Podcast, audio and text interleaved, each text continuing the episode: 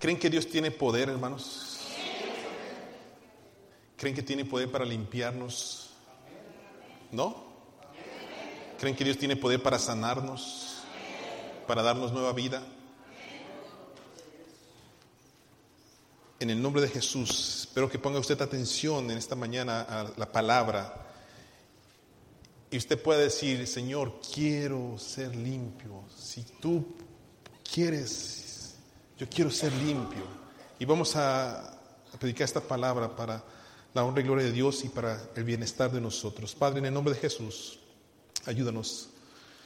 Bendice tu pueblo, Señor. Hemos cantado, hemos glorificado tu nombre. Creemos que tu presencia está firme aquí, Señor, tocando nuestras vidas, nuestro corazón.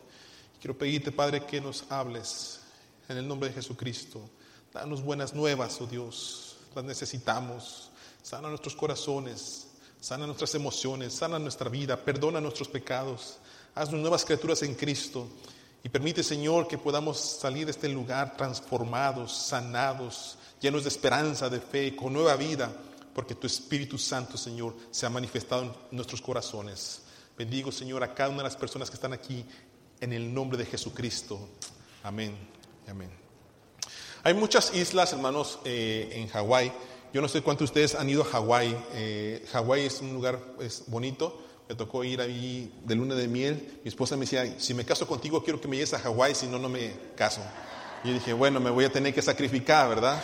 Eh, fuimos casi como dos años después a Hawái a, a, pasar ahí un tiempo. Eh, fue bonito, me gustó mucho a mí personalmente.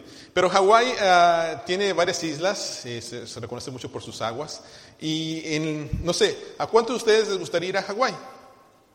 Varios, ¿verdad? Levantaron la mano. Posiblemente, hermanos, ustedes quieren ir a Hawái. Y si yo les digo, hermanos, pueden ir gratis, ¿cuántos levantarían la mano?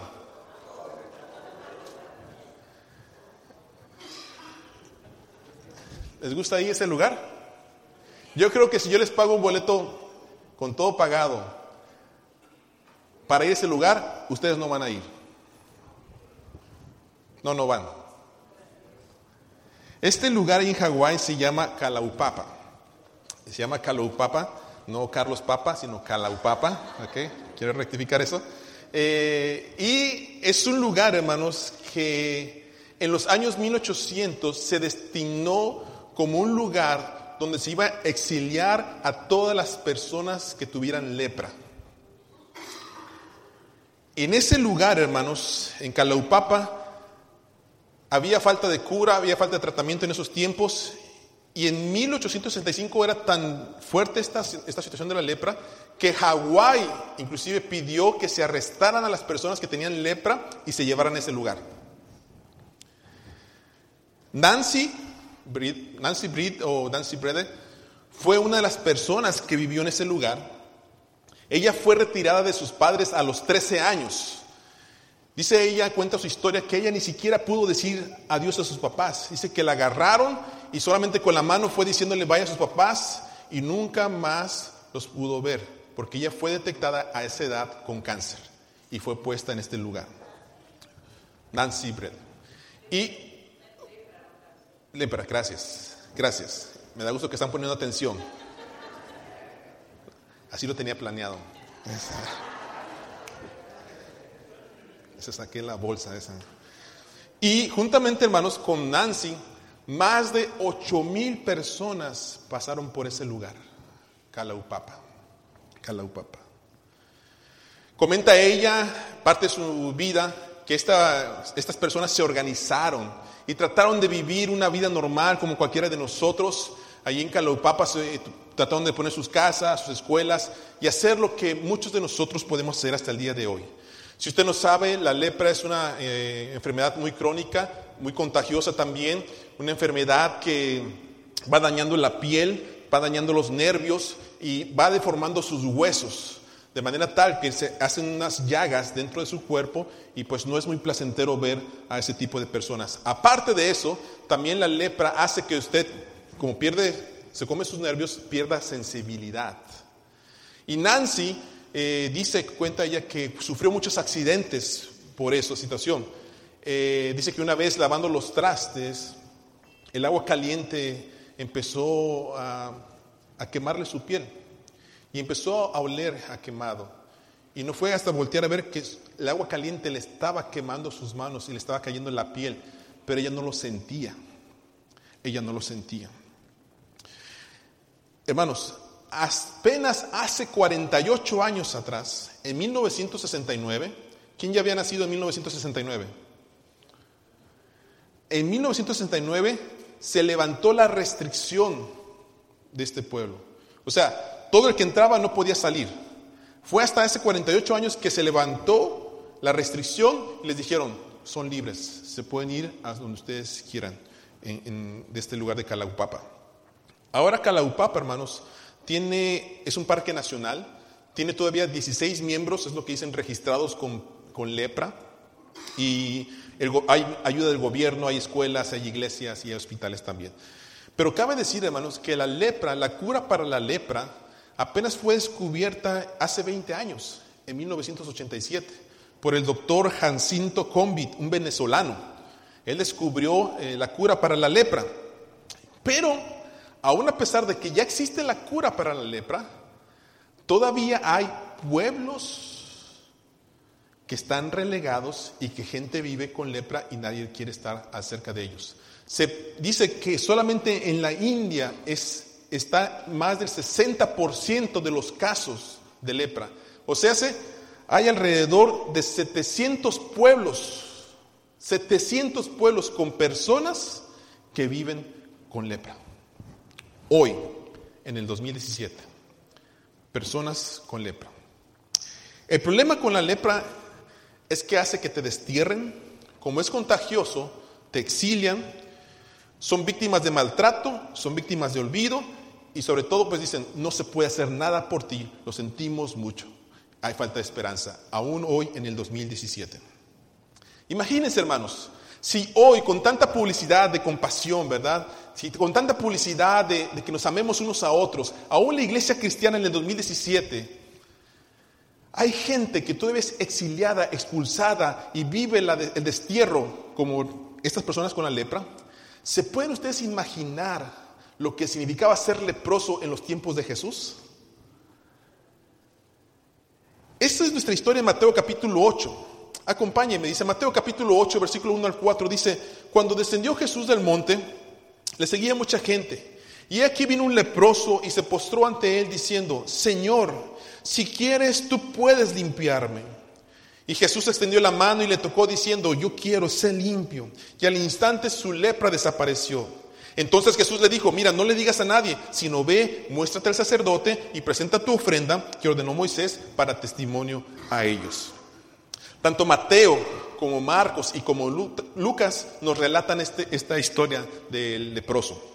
Pero Mateo es interesante porque lo relata solamente en cuatro versículos. Pero estos cuatro versículos, hermanos, tienen mucho que decirnos a usted y a mí esta mañana. Si usted lee Mateo, se va a dar cuenta que en el capítulo 5, hacia adelante, Jesús empieza a hablar, a predicar en el monte y empieza a hablar con temas de autoridad. Nosotros somos muy especiales. No nos gusta que cualquier persona nos hable de ciertos temas. Por ejemplo, si alguien va a, hablar, va a hablarle a usted de la Biblia, Usted quiere que esa persona sepa de la Biblia. Si alguien le va a hablar del gobierno y de la ley, usted quiere que esa persona por lo menos pueda escuchar y esté centrado sobre la ley. Si alguien le va a hablar de divorcio o de adulterio, usted quiere que esa persona sea ejemplo, ¿correcto? Por lo menos. Y Jesús empieza a hablar estos temas. Empieza a hablar temas como la ira, la ley, el adulterio, el divorcio, los juramentos, los enemigos, la oración, el afán y la ansiedad, el juzgar a los demás, las reglas de oro. Y la gente se empieza a fascinar con Jesús. Empieza a ver, dice, wow, este hombre habla con autoridad. No como los fariseos y los... No, este hombre habla con autoridad. Y dice el versículo 1 de Mateo, que dice que gente empezó a seguirle. Y cuando Jesús empieza a descender de ese monte, dice que le seguía cuánta gente, hermanos? Mucha gente, mucha gente. Pero dice que, el versículo 2, y aquí vino un leproso y se postró ante él. ¿Por qué creen que había mucha gente siguiendo a Jesús? Porque empezaba a hablar con autoridad. Y yo me imagino que seguramente entre esa multitud había gente con, con, problemas de enfermedad, problemas emocionales, problemas familiares, problemas de adulterio, de ira, enojo, problemas contra el gobierno. Y les llamaba la atención Jesús allí. También estaban los fariseos y los religiosos. Y seguramente, ¿y este qué se trae? ¿Quién es este? ¿Por qué se atreve a hablar así? ¿Quién es? Algunos decían, oye, ¿será este el Mesías? ¿Será este que estamos esperando? Mira cómo habla con autoridad. Y hermanos, pero dice la palabra de Dios que entre la multitud, entre ustedes, así como una multitud, sale un leproso. Yo les dije, su, cuerpo con llagas, quizás su cara deformada. Les iba a poner un rostro de una persona leprosa, pero se me hizo muy... Ah, que no les iba a hacer muy bien. Trae mucha... bla, bla, bla. Pero entre ellos sale una persona leprosa.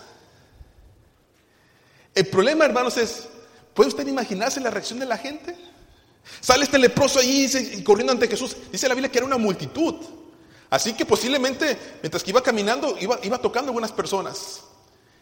Y decía la ley que si uno veía un leproso, uno tenía que empezar a gritar, inmundo, inmundo, inmundo, para que los demás se dieran cuenta. Y cuando los demás se daban cuenta, agarraban lo que tenían a la mano y lo empezaban a aventar. Porque lo tenían que expulsar de su área.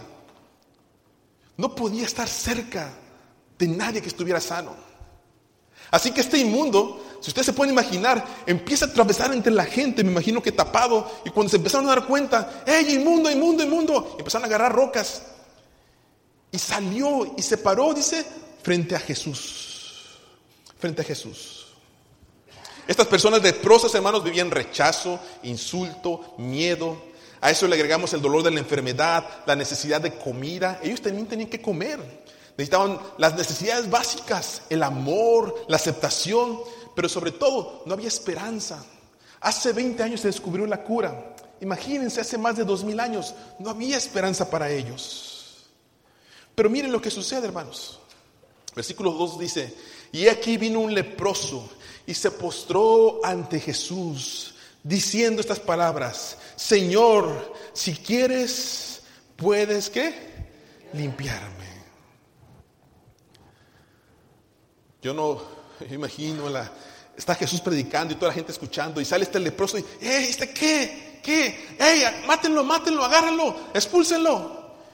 Y yo me imagino, era tanta su necesidad que sale corriendo y se para frente a Jesús y dice la palabra de Dios, se postra. Lucas dice que literalmente se arrodilló y puso su cara sobre la tierra. Eso es lo que dice Lucas. Y dice estas palabras, hermanos. Señor, si quieres, puedes limpiarme. Miren hermanos, hoy hay muchas personas que, saben de Jesús. Les gusta escuchar lo que Jesús dice hacer de la palabra de Dios. Les gusta escuchar los mensajes, les gusta escuchar que, que, cambia personas, inclusive son testigos de los cambios de las personas, pero están entre la multitud les gusta escuchar, es más, algunos vienen a la iglesia y les gusta escuchar lo que Jesús puede hacer, pero no se acercan. Siguen entre la multitud. Tienen tanta necesidad como en ese tiempo. Me imagino que había enfermos, había también más leprosos, había ciegos quizás posiblemente, pero no se acercaban, tenían miedo. Era más su miedo que acercarse a Jesús. Y este hombre, este hombre, hermanos, con enfermedad, con problemas emocionales, falta de esperanza, no se detiene y va y se para frente a Jesús. Déjeme decirle esto. No solamente salió de entre la multitud, sino que cuando se paró frente a Jesús, tuvo una actitud humilde. Quiero enseñarle esto. A veces nosotros, hermanos, venimos a la iglesia diciendo, Señor, mira todos los problemas que tengo. Si quieres, límpiame. Y si no, pues es tu problema. Me voy a ir al infierno, acabo qué. Somos, somos orgullosos. O si no, decimos, Señor, por favor, mira, ándale, sáname, límpiame, cámbiame. Y prometemos aquí miles de cosas en el altar. Pero salimos de este lugar y volvemos a hacer lo mismo de antes. Y este hombre, hermanos, nos empieza a mostrar tres cosas importantes. Que el Señor puede hacer milagro en nosotros, pero tiene que haber una, actitud humilde delante de Él. Se lo voy a poner de esta manera. ¿Cuántos de ustedes tienen necesidad de que Dios haga un milagro en su vida hoy? ¿Cuántos de ustedes tienen necesidad de que Dios haga un milagro en su vida hoy? ¿Cuántos? Ok. Ahora mi pregunta es, ¿cuál ha sido su actitud esta mañana frente a la presencia de Dios? ¿Cuál ha sido su actitud? Estamos cantando, el Espíritu de Dios está en este lugar. El Espíritu de Dios está en este lugar.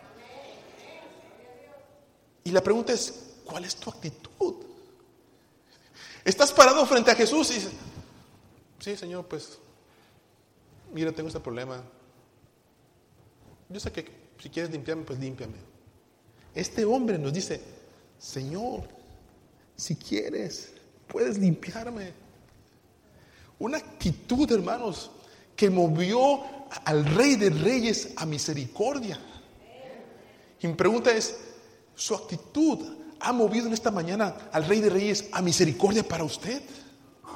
¿Lo ha movido? O quizás, hermano, usted dice, no es que yo gozo de una licencia especial para pararme frente al Señor y decirle, Señor, mira, ah, yo tengo necesidad de esto, ayúdame. No, dice la Biblia, al corazón contrito y humillado, dice, no desprecia al Señor. Ahora yo quisiera que usted pusiera, pusiera atención a estas palabras, Señor, si quieres, puedes limpiarme. Tres cosas, miren. Señor, reconocimiento de Jesús como la persona de autoridad.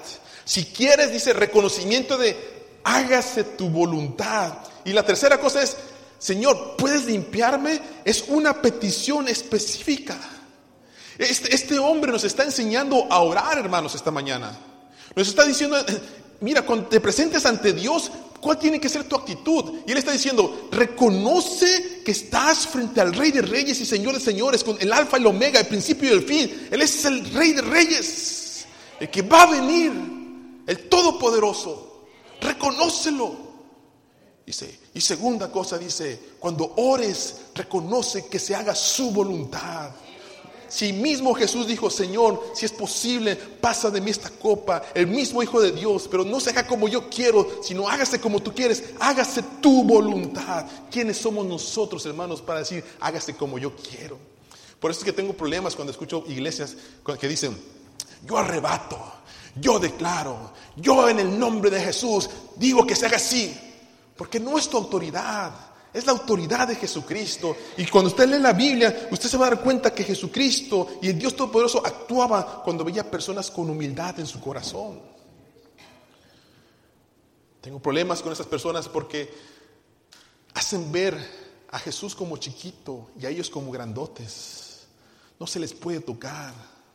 No se puede estar a su lado si no eres de los especiales de ellos. Y si te metes con ellos, uh, peor la cosa. Porque en el nombre de Jesús, maldiciones para ti. Alguien me decía, me gustaría presentar, ¿por qué no presentas a tu niño? Y me dice, no, es que en otra iglesia fui y no me lo quisieron presentar, porque no estoy casada. Y yo le dije, ok, digo, conmigo sí, yo te lo presento. Yo te lo presento. Y me dice, no, pues que no estoy casada, pastor. En la sociedad, le dije, en la sociedad, a un niño que nace fuera del matrimonio se le llama bastardos. Y es un nombre muy fuerte para decir que es un niño no esperado, un niño no bendecido. Pero le dije, la Biblia, la Biblia dice que los niños son de Cristo. Y le dije, para Dios no hay ningún niño bastardo. Y él puede recibir bendición de Dios. Las responsabilidades son tuyas como adultos, pero él no tiene culpa todavía. Y él puede recibir la bendición de Dios para que haga las cosas diferentes como tú las hiciste. Y es que para nosotros, hermanos, delante de la presencia de Dios no hay ningún bastardo. No hay nadie que nos pueda maldecir y decirnos que nos va a ir mal, porque Dios mandó a su Hijo Jesucristo a morir por usted y por mí. Y si hay un corazón contrito y humillado, Él lo recibe. ¿Quién es alguien para decirnos que vamos a ser maldecidos simplemente porque no quiero obedecerle de ir por el agua? Problema de Él. Pero es una buena manera de orar. Reconocimiento de Jesús como la persona de autoridad. Reconocimiento de que se haga tu voluntad. Pero la tercera cosa, hermanos, que nos enseña a orar este hombre es, ¿puedes limpiarme? Tenemos que ser específicos en nuestras oraciones. Muchas veces oramos generalmente, Señor bendice a los pastores, Señor bendice a los enfermos de los hospitales, Señor bendice a los hermanos de la iglesia, Señor bendice los matrimonios. Pero muchas veces, hermanos, tenemos que ser específicos en nuestras oraciones. Señor, ¿puedes limpiarme? Señor, bendice a mi hijo en este problema de las drogas. Líbralo en el nombre de Jesús. Señor, sana mi matrimonio en estos problemas emocionales que estamos viviendo. Tú puedes hacerlo, Padre. Señor, dame victoria en el nombre de Jesús sobre esta tentación. Tenemos que ser específicos en nuestras oraciones. Ahora, hasta aquí, hermanos, está la expectativa. Porque este hombre se para frente a Jesús, se inclina y dice, Señor, si tú quieres, puedes limpiarme. Y yo creo que estaba la gente lista, ¿no? ¿Qué, va a hacer Jesús? Y algunos, estoy seguro que más de uno quizás pensó, pásale este a Jesús, para que también se lo aviente. No, no, puede ser que este hombre, si, si, es el Mesías, lo tiene, que, lo tiene que expulsar, porque no lo puede. Es el Mesías, el rey que esperamos. Algunos con la expectativa, ¿Lo apedreará Jesús? ¿Lo va a rechazar? ¿Lo va a expulsar? Y miren lo que dice versículo 3. Oh, qué versículo, hermanos. Versículo 3. Y dice versículo 3. Pónmelo ahí, por favor, Estefaní. Leamos juntos. Dice, Jesús extendió la mano y le tocó diciendo, quiero ser limpio. Y al instante que...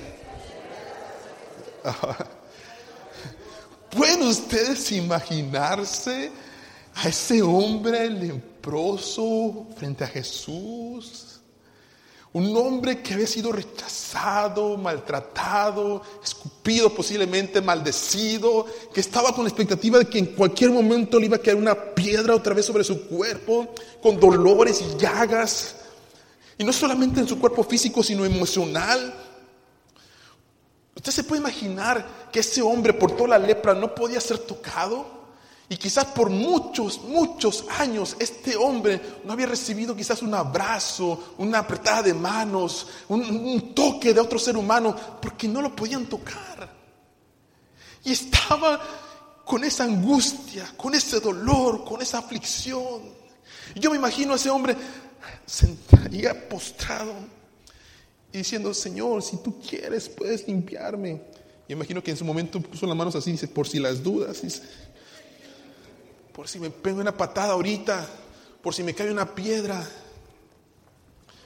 Y dice la palabra de Dios, dice la palabra de Dios, versículo 3. Y Jesús extendió la mano y le tocó. ¿Puede usted imaginarse lo que sintió ese hombre cuando sintió la mano de Jesús? Y si me está tocando. No puede ser. Años nadie me había tocado, me está tocando. Y el problema, hermanos, es que no era cualquier toque. Era el toque del Rey de Reyes, del Dios Todopoderoso, del Señor de Señores. Y hermanos, dolor tras dolor, falta de aceptación, falta de esperanza, tenía ganas de abrazar a su familia y no podía. Y Cristo le toca. Déjame decirte una cosa, hermano, cuando Jesús toca, cuando Jesús pone su mano sobre nosotros, la primera cosa que Él hace es darnos una paz. paz, cuán dulce paz. Una paz que no se puede entender, una paz que sobrepasa todo entendimiento, la paz que el mundo no puede dar. Es la paz que predicamos, ese shalom, que bienestar de todo. Jesús toca y empieza a sanar el dolor de la aflicción emocional, de los dolores internos, del pecado que nos arrastra. ¿Ha, pecado usted, hermano? ¿Ha pecado? ¿Ha hecho usted lo malo? ¿Ha hecho usted lo malo? ¿No le ha pasado que a veces uno se para frente a la gente que uno dañó y ni siquiera uno puede abrir los ojos? Y dices, te fallé, te fallé. Y lo único que uno quiere hacer es salir hacia atrás y taparse el rostro y decir, ojalá nunca lo hubiera hecho, ojalá hubiera tomado otras decisiones. Pero uno vive el desprecio, uno vive el rechazo, uno se siente odiado, uno se siente que ya no vale, que ya no es aceptado uno porque falló. Pero ante Jesús, ante Jesús no hay pecado chiquito o pecado grandote que Él no pueda perdonar. Y esta mañana Él puede decir, él puede extender su mano y tocarte y darte la paz que estás necesitando por años, por años en tu corazón y en tu mente. Miren, déjeme decirle, si la historia hubiera terminado allí, Jesús extendió la mano y le tocó. Si hubiera terminado la historia ahí, hubiera estado bien para este hombre. Yo estoy seguro que se hubiera levantado y dice, Señor, gracias. Al ver sus manos y ver que no estaban limpias, pero he sentido, Señor, yo sé que tú eres el Cristo. Estoy seguro que hubiera reconocido, yo sé que tú eres el Cristo. Y esta paz que hay en mi corazón, no la puedo, no la puedo contener. Yo estoy seguro que él se hubiera ido, aún con su lepra, pero con una vida cambiada y diferente. Estoy seguro. Pero hermanos, no terminó allí. La palabra de Dios dice que Jesús le respondió de una manera milagrosa, porque le dice, le toca y le dice, quiero, quiero ser limpio. Y dice su palabra, y al instante la lepra desapareció. Al instante. ¡Wow! ¡Wow! ¿Puede usted imaginarse ese hombre? Estar postrado y de repente sentir la mano de Jesús y decirle, quiero ser limpio. ¿Eh? ¿Sí? ¿Sí quieres? Y voltear a ver sus manos. Y esa llaga grandota que está podrida, llena de pus, verla cerrar milagrosamente en ese momento. Y otra mano, y ve, toca su rostro y dices,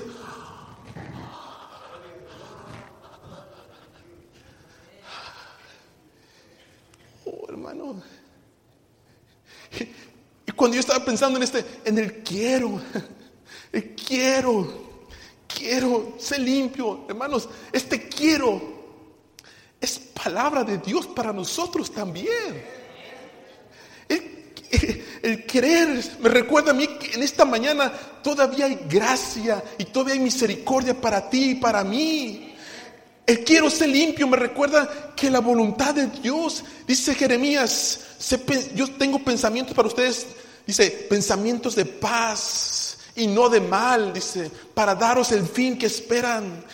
El sí quiero de Jesucristo me recuerda que no importa la lepra que esté en mi vida, me refiero, no importa la situación que me esté acobijando, afligiendo, ya sea enfermedad, ya sea esperanza, ya sea falta de esperanza, sea falta de fe, problemas familiares, vicios, ataque del enemigo, violencia, malos pensamientos, ira, dolores emocionales, luto, orgullo, falta de fe. El sí quiero de Jesús me hace recordar que Jesucristo tiene poder para limpiarme.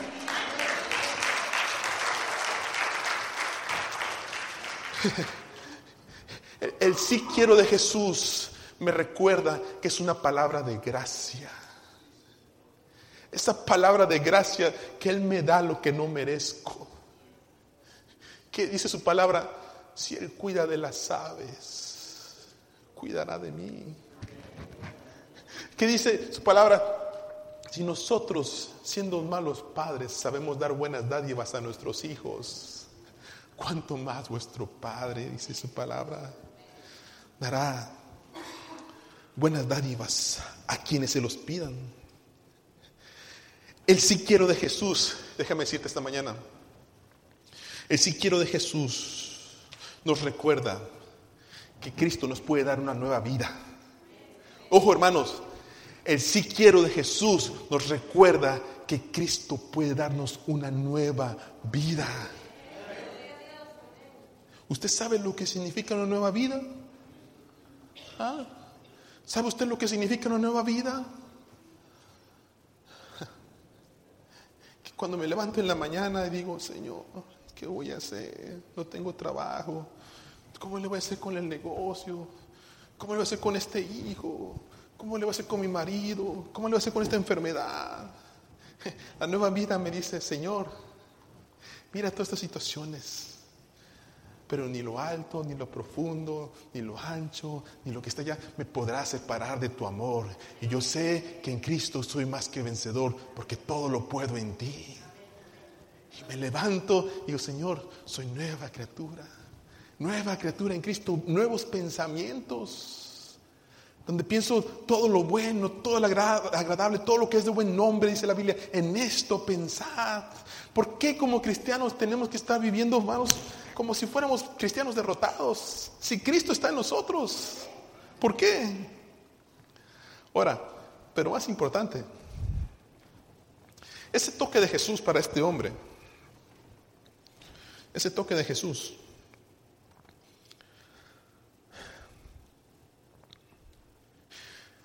Y sus palabras decir, quiero ser limpio, me recuerda esta mañana, me recuerda que Dios me ama, que Dios me ama.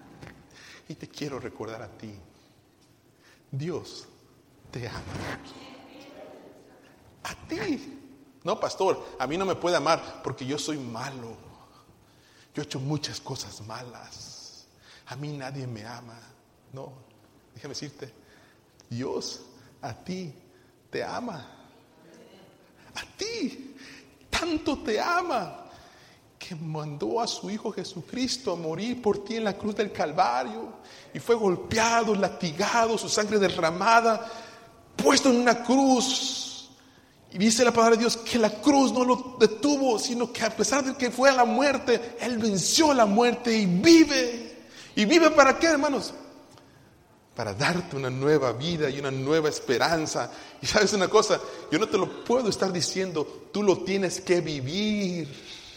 Tú lo tienes que vivir. Yo lo vivo, por eso lo predico, porque sé que mi Cristo vive. Y porque Cristo vive, yo le digo, Cristo puede cambiar tu corazón, Cristo puede sanarte, Cristo puede darte esperanza, porque sé que vive, vive en mi corazón, vive en tu corazón.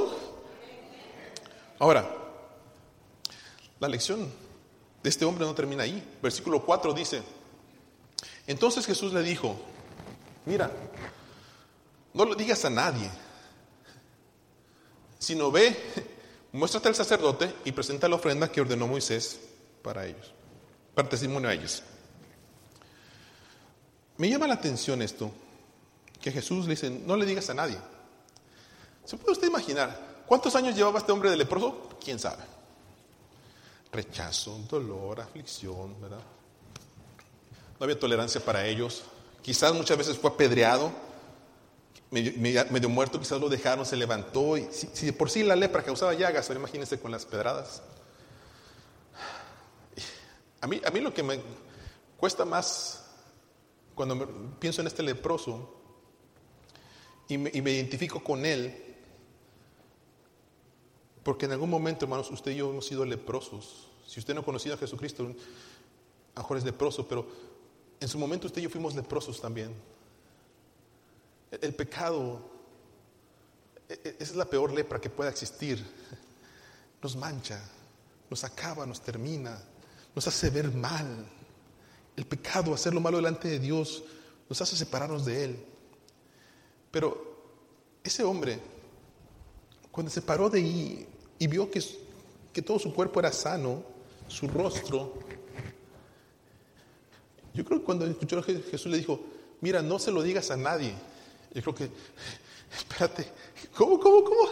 No, no, no puedo, tengo que decir, voy con mi familia ahorita primeramente, voy con mis amigos, pero para mí, el, mira, no le digas a nadie, para mí es más una forma de decirle a Jesús, hey, no te distraigas, no te distraigas, haz lo que tienes que hacer. Y dice, ve, y dice, ¿qué? Muéstrate al sacerdote y presenta tu ofrenda y testifica a ellos. Para mí, hermanos, Jesucristo está diciendo algo bien clave en nuestras vidas. Estoy seguro que en este, en este hombre había gratitud y había alabanza para Dios. Pero Dios, Jesús le dijo, haz lo que tienes que hacer. Ve al templo. Ve al templo. Alabar a Dios y ofrecer tu ofrenda. Viene a mi mente, ¿no? Esta mañana, hermanos, levantamos nuestra ofrenda a Dios. Y no me refiero a lo económico. Su vida es la ofrenda para Dios. La pregunta es, ¿qué le está entregando usted a Dios?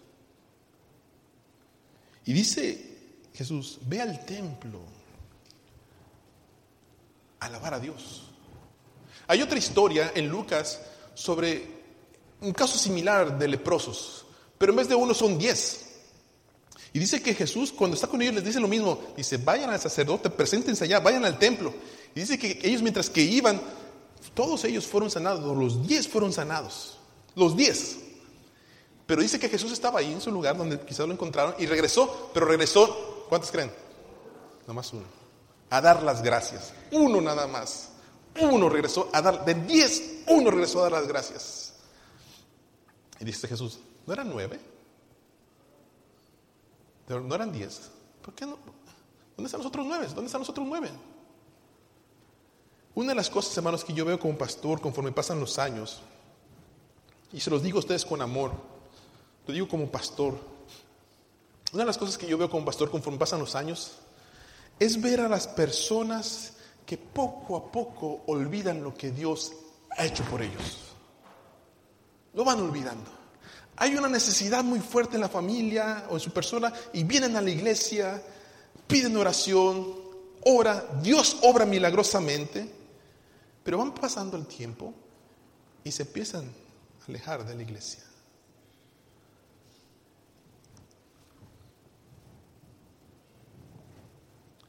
Yo no sé usted, una de mis éticas personales es ser agradecido con las personas que tengo que ser agradecidos. No importa si mi relación cambia con ellos, yo, he decidido ser agradecido con esas personas. Si una persona me ayudó de una manera muy especial, lo guardo en mi corazón y yo rindo mi servicio, rindo mi voluntad, rindo lo que tengo para ayudar a esa persona cuando me necesite.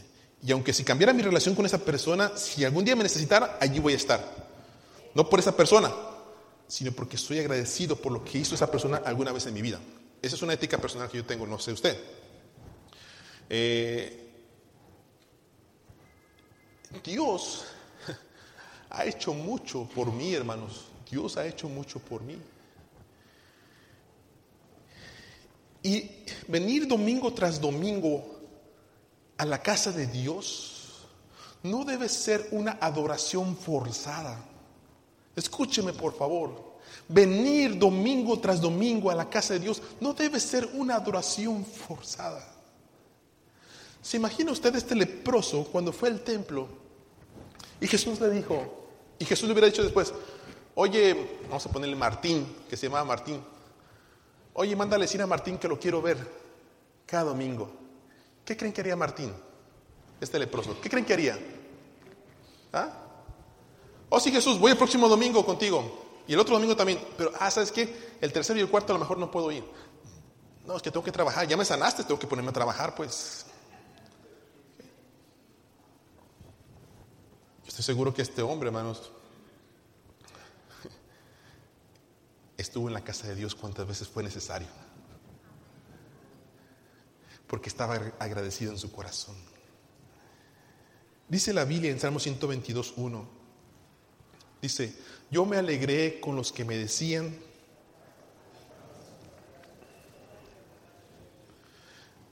Otra, lean conmigo, por favor, dicen.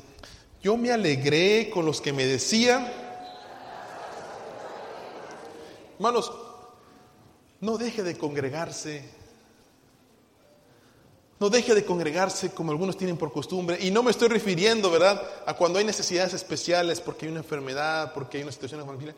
Me refiero a esa actitud tan necia a veces que tenemos de despreciar esta comunión de la iglesia de unos con otros. Disciplínese, autodisciplínese. Llueva o truene, mi deseo es estar en la casa de Dios. He hablado mucho de la hermana Juanita, no sé por qué lo tengo en mi mente, la hermana Juanita es nuestra hermana mayor, pero esa hermana, cuando falta, no es porque quiera faltar, quiero que sepan, es porque realmente no puede, está enferma. Pero la hermana, a sus casi 90 años, si no me recuerdo, los tiene ya, aquí está. Razones tendría muchas para decir no puedo venir a la casa de Dios, razones muchas. Pero hermanos, más, escúchame esto, más que un número, no estoy buscando números, hermanos, por favor entiéndanme. No estoy buscando para que la asistencia se vea bien en la iglesia, no. Estoy buscando que nosotros seamos adoradores en espíritu y en verdad. Que cuando llegamos a la casa diga, yo voy a la casa de Dios con alegría, porque mi corazón se regocija por lo que Dios ha hecho, porque Él ha querido y me ha limpiado y tengo mucho que alabarle y mucho que glorificarle. Y por eso me atrevo a ir a la casa de Dios. Este hombre se afinó. Y dice Lucas que no se quedó quieto. Dice que no le hizo caso a Jesús. Empezó a decir, oye, mira, Jesús me sanó, oye, Jesús me sanó, oye, Jesús me sanó. Dice que Jesús inclusive hubo ciertos lugares que ya no pudo entrar, porque la gente empezó a buscarlo y a buscarlo y a buscarlo. ¿Le ha limpiado Jesús a usted, hermano? ¿Le ha limpiado usted Jesús? ¿A cuánto les ha dicho lo que Cristo ha hecho en su vida? La lepra, hermanos, es una buena representación en esta tarde de nuestros problemas.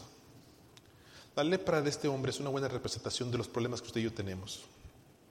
Aflicciones, pecados, temores, indisciplinas, falta de fe, drogadicción, falta de amor,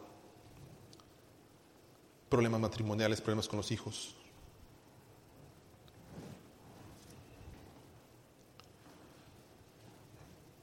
Y yo quisiera invitarte en esta mañana a que tú en tu mente, este problema que traes, esta aflicción, te imagines, nadie, muchas veces la gente no entiende nuestra situación. Por más que a veces uno le explique, la, la, gente no entiende nuestra situación. Le decimos, mira, es que hay dolor en mi corazón. Y la gente dice, ah, sí, te entiendo, te comprendo. Pero la verdad es que no comprenden, no entienden. No, no se pueden poner nuestros zapatos. Inclusive sale peor la cosa, hermanos.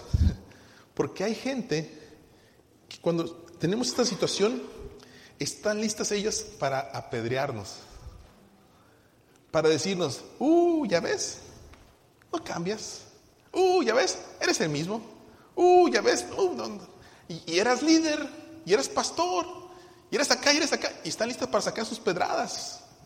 Y saben una cosa, hermanos, muchos de nosotros hemos sido apedreados. Y, el problema está que las pedradas duelen. ¿Sí le, ¿Sí le han tocado una piedra a usted o no?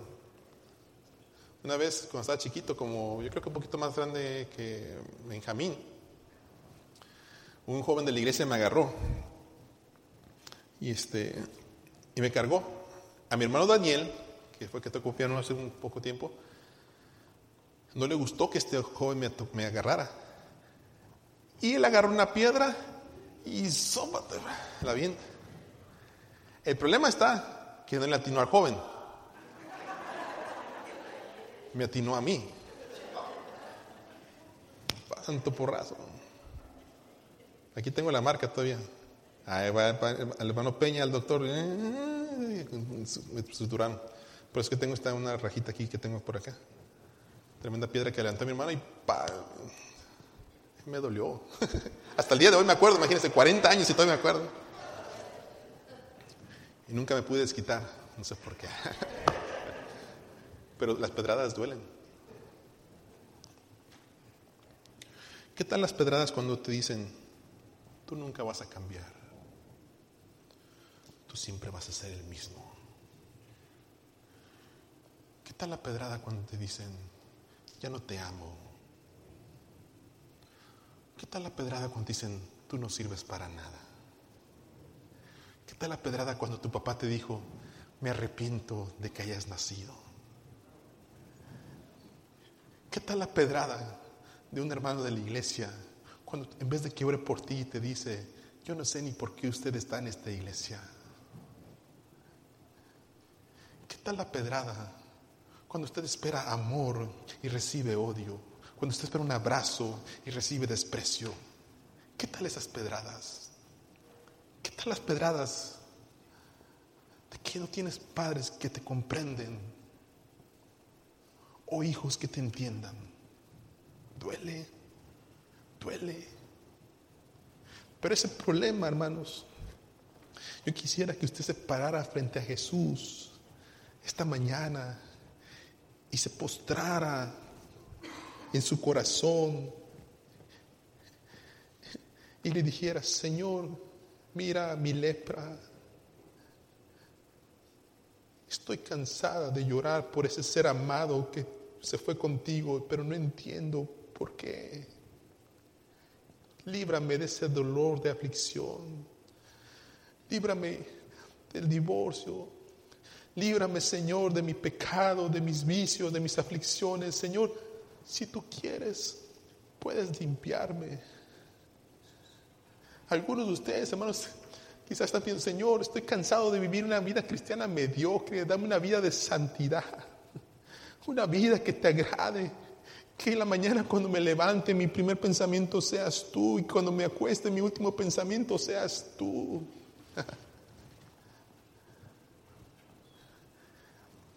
Y le digo en esta mañana, hermanos, el Espíritu de Dios está en este lugar.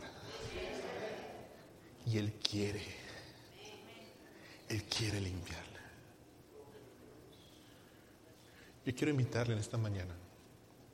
Si usted necesita esa limpieza del Señor, ¿por, qué no se postra en el altar? Póngase de pie, por favor. Le voy a pedir al hermano Magdaleno que me ayude tocando la guitarra. Pero le invito a pasar al altar. Si es, si es una necesidad muy grande o no, la que tiene. Déjeme decirle, el Espíritu de Dios está aquí y puede darle ese milagro este mismo día. Si usted cree, si usted dice, quiero.